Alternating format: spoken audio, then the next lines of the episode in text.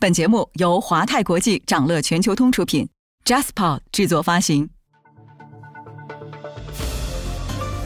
掌乐早知道，从华尔街到中环，每个交易日开盘前，我们用十分钟为你播报最新鲜、硬核的财经快讯。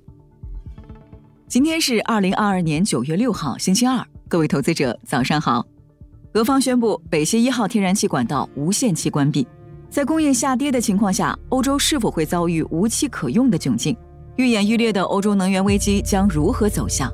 稍后焦点话题将带你关注。不过，首先还是让我们快速浏览一下今天最值得你关注的全球市场动向。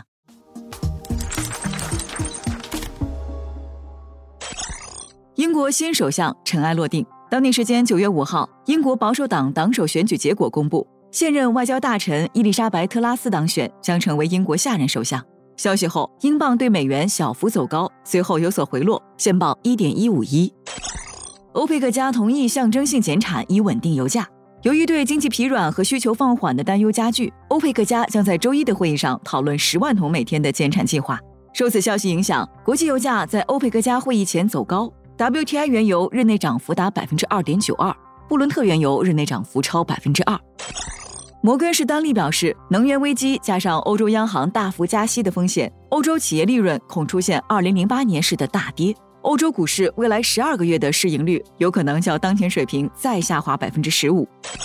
欧洲市场遭遇股债汇三杀，受俄罗斯关闭北溪一号天然气管道影响，今日欧盟天然气价格最高跳涨百分之三十五。欧洲煤炭期货未来一年合约上涨百分之七点六，刷新历史高位，至每吨三百四十五美元。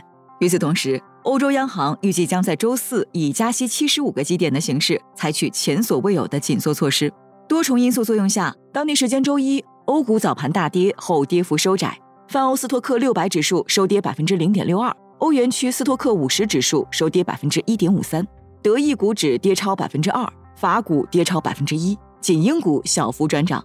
能源类股跑赢大盘，油气类股逆势上涨百分之二。而工业化工等对天然气冲击最敏感的行业则表现落后，汽车股跌近百分之五，领跌。欧元区八月服务业 PMI 中值跌破荣枯线，为二零二一年三月以来首次。而包括制造业和服务业在内的综合 PMI 中值，从七月的四十九点九降至四十八点九的十八个月低点，低于初值四十九点二，连续第二个月景气度陷入收缩，增加了第三季度 GDP 萎缩的可能性。想了解更多新鲜资讯，与牛人探讨投资干货，欢迎进入掌乐全球通 App。掌乐全球通是华泰国际旗下自主研发的一站式财富管理平台，为全球华人投资者提供港、美、A 股及新加坡市场的股票交易、公募基金、ETF、保险、智能投顾等多元化金融产品及服务。点击节目 Show Notes 中的链接，现在就一键直达掌乐全球通。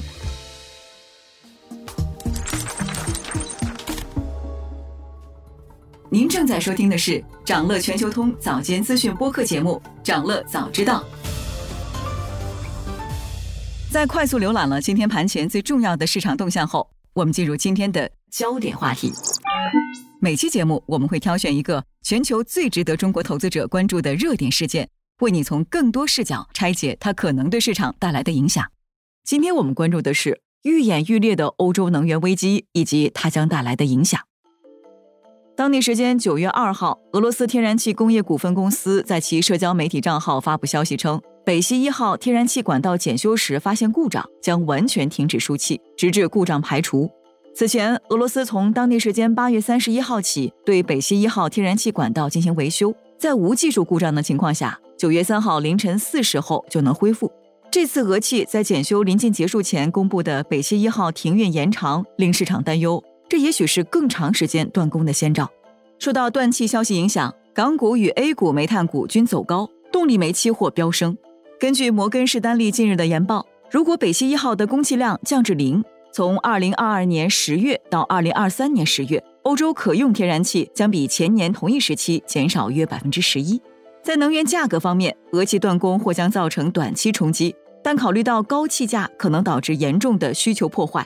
欧洲天然气出清价格可以稳定在略高于当前的价格水平上。在供应下跌的情况下，欧洲是否会遭遇无气可用的窘境？愈演愈烈的欧洲能源危机将如何走向？事实上，欧洲多国今冬的储气目标已勉强合格，一些国家的囤气速度也快于原计划。欧洲天然气基础设施的数据显示，截至八月二十九号，天然气储气量已经达到了百分之八十点一七，提前完成欧盟的储气要求。不过，即便完成储气目标，欧洲天然气短缺的威胁依然存在。分析认为，欧洲今冬天然气库存应该足够，但前提是天然气价格必须保持高位，以推动需求破坏。而大宗品数据情报公司 ICIS 的模型显示，如果欧洲各国不能减少燃料的使用，欧洲的天然气库存仅够使用至明年三月。但这一模型有个前提，就是整个冬天俄罗斯天然气都能维持少量供应，且未出现依然寒冷的极端天气。然而目前来看，这些前提都存在不确定性。与此同时，能源危机正对欧洲经济造成严重的打击。首先，天然气荒导致欧洲电力市场近期明显失控。德法两国的电价频繁刷新纪录。上周一，德法明年电价双双突破一千欧元大关。在当日欧盟囤气速度快于预期的消息推动下，电价才从历史新高回落。能源价格高企也推升了通胀水平。经济学家预测，欧元区经济在未来十二个月内陷入衰退的可能性为百分之六十。欧盟统计局八月三十一号公布的初步统计数据显示，欧元区能源和食品价格持续飙升。八月通胀率按年率计算达百分之九点一，超出市场预期，再创历史新高。专家预计，随着俄罗斯暂停对欧洲供气，欧元区通胀率还将创新高。此外，受到天然气短缺和电价高企的影响，欧洲的工业企业正遭遇严重打击。在德国，以钢铁、玻璃、化肥为代表的能源密集型产业将最先受到天然气配给制影响。德国经济正逐步走向衰退。国际货币基金组织上个月表示，由于德国工业严重依赖俄罗斯天然气，德国今年将成为 G7 集团中表现最差的国家。另外，有分析认为，欧盟国家中，捷克和斯洛伐克遭受的经济打击最为严重。这是因为两国不仅将面临天然气的短缺，还在供应链紧密联系的情况下，受到德国经济波动的冲击。总的来说，能源价格攀升、通胀水平高居不下、消费信心下降和外贸疲软将成为欧洲地区常态。面对目前严峻的能源危机，欧盟各成员国正考虑一系列措施干预能源市场。以德国为例，当地时间九月四号，德国总理表示将对非天然气发电的能源生产商设置利润上限，征收暴利税，税收收入将用于电价刹车，以保证私人家庭用电。九月九号即将召开的能源部长特别会议也将讨论欧盟干预方案。分析认为，此次干预计划目的在于短期内压低飙升的电价。并最终实现天然气和电力价格的脱钩。为此，可能采取设置价格上限，或者设定发电用天然气价格上限，市场价超过上限的部分由政府补贴的西班牙模式。前者可能将过剩购买力转移至不被管控商品，形成溢出效应；后者的有效边际取决于财政实力，特别是当天然气价格大幅上行之后，财政压力将凸显。目前媒体引述的欧盟内部草案显示，将采取一揽子措施降低需求，限制低边际成本电力来源的收益，为降低家庭部门与中小企业部门能源成本的政策筹措资金。今天还有这些即将发生的日程值得你关注。当地时间周二，美国将公布八月 Market 服务业 PMI 终值和八月 ISM 非制造业 PMI 数据。德国七月工厂订单月率，英国八月建筑业 PMI 也将公布。澳洲联储将公布利率决议，英国央行负责金融战略和风险的官员将发表讲话。